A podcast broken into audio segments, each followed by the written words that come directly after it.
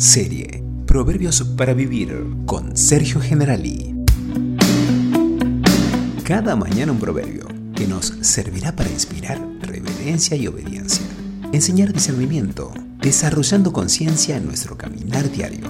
Oirá el sabio y aumentará el saber, y el entendido adquirirá consejo. Proverbios 1.5 Proverbios para Vivir capítulo 1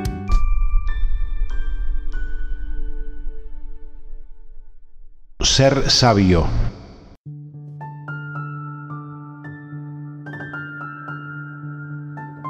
Para entender sabiduría y doctrina, para conocer razones prudentes, para recibir el consejo de prudencia, justicia, juicio y equidad.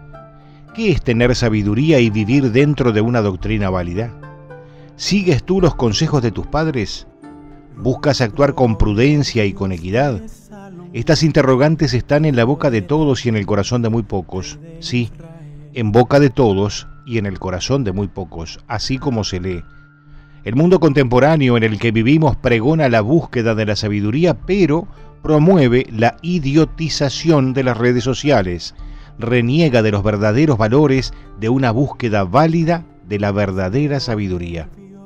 Por otra parte, Actuar según los consejos de los padres y los abuelos se ha vuelto algo así como una conducta fuera de moda. Nadie actúa con prudencia y con sentido de equidad en una sociedad ególatra y narcisista. Y todo ello se debe a que ser sabio, según el único criterio válido y eterno, el don de la palabra de Dios, es una disposición que nos lleva a caminar de manera humilde con y hacia el Creador, con toda nuestra mente, con toda nuestra alma, con todo nuestro corazón, del mismo modo con y hacia los demás. Como decía Jesús, ama al prójimo como a ti mismo. La sabiduría debe ser convalidada y probada a la luz de la Biblia. Y de acuerdo a lo establecido en la palabra divina, debemos llevarla a la práctica con nuestra propia vida. Dios nos da el más sabio de todos los consejos, aquel que deberíamos seguir sin vacilar, con humildad y sometiéndonos a su señorío para lograr el éxito real, duradero en esta vida. Nosotros, en cambio, con nuestro orgullo, con nuestra altivez, con nuestra rebeldía, nos desviamos para vivir sin el consejo de Dios. Esta es claramente la diferencia entre un sabio y un necio. No es que uno sepa más que el otro, es que uno obedece el consejo de Dios y el otro no lo tiene en cuenta.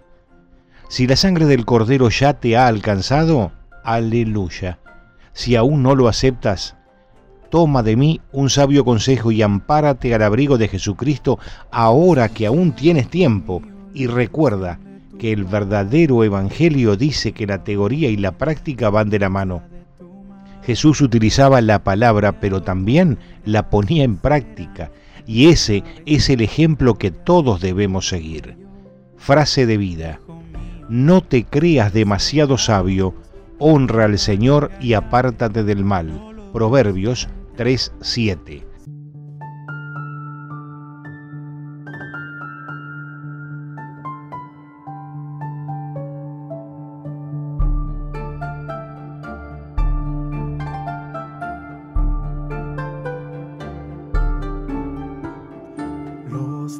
Proverbios de Salomón, hijo de David, rey de Israel, para aprender sabiduría y doctrina, para conocer razones prudentes, para adquirir instrucción y prudencia, justicia, juicio y equidad, para dar sagacidad a los ingenuos y a los jóvenes inteligencia y cordura. El sabio los escucha y aumenta su saber y el inteligente adquiere capacidad para entender los proverbios y sentencias, las palabras de los sabios y sus enigmas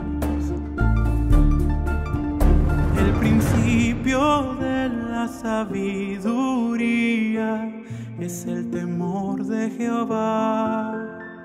Los insensatos desprecian la sabiduría y la enseñanza.